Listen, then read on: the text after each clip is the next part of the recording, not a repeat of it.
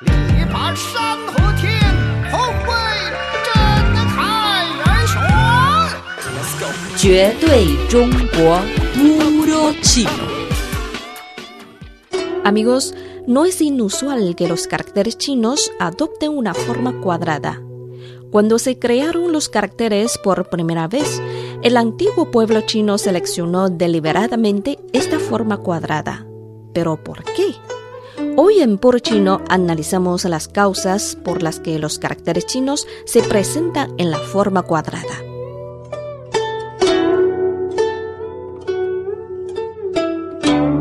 Los caracteres chinos son formas visuales y su estabilidad en respecto de cómo las percibimos es el requisito básico de la forma cuadrada. Una forma cuadrada tiene espacio de dos dimensiones y también tiene un contenido significativo. Hay varias combinaciones de trazos de arriba y abajo y de izquierda y derecha, y es fácil crear simetría y equilibrio visual.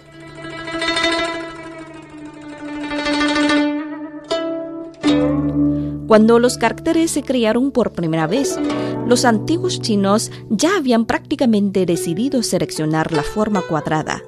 Numerosas pinturas rupestres, símbolos tallados en artículos de cerámica y los primeros caracteres eran casi todos cuadrados. El primer carácter, el símbolo de Tan, significaba originalmente el momento en que sale el sol desde el horizonte, es decir, amanecer. En la cultura Tawenhou de hace cuatro o cinco mil años de las postrimerías de la época neolítica, era obviamente un rectángulo. Los primeros caracteres maduros, es decir, Jiaguwen, las inscripciones sobre caparazones de tortuga o huesos, y Jinwen, las inscripciones sobre vasijas de bronce, casi todos tenían formas rectangulares.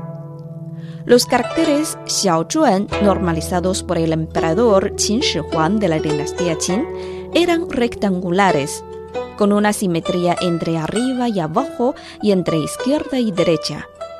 Después del cambio de Li Shu, los caracteres chinos poco a poco se fijaron en la forma cuadrada. Y los caracteres Kaishu que usamos hoy en día tienen una forma cuadrada regular. Así que definitivamente podemos decir que la forma cuadrada es el rasgo formal básico de los caracteres chinos. Y la evolución de los caracteres fue de una forma cuadrada y irregular a una regular. La forma cuadrada de los caracteres chinos fue un resultado de una selección natural basada en el atractivo visual. Bueno amigos, hasta aquí llega Puro Chino. Por más información visiten nuestras webs espanol.cri.cn o espanol.china.com. Seguimos con más China en chino.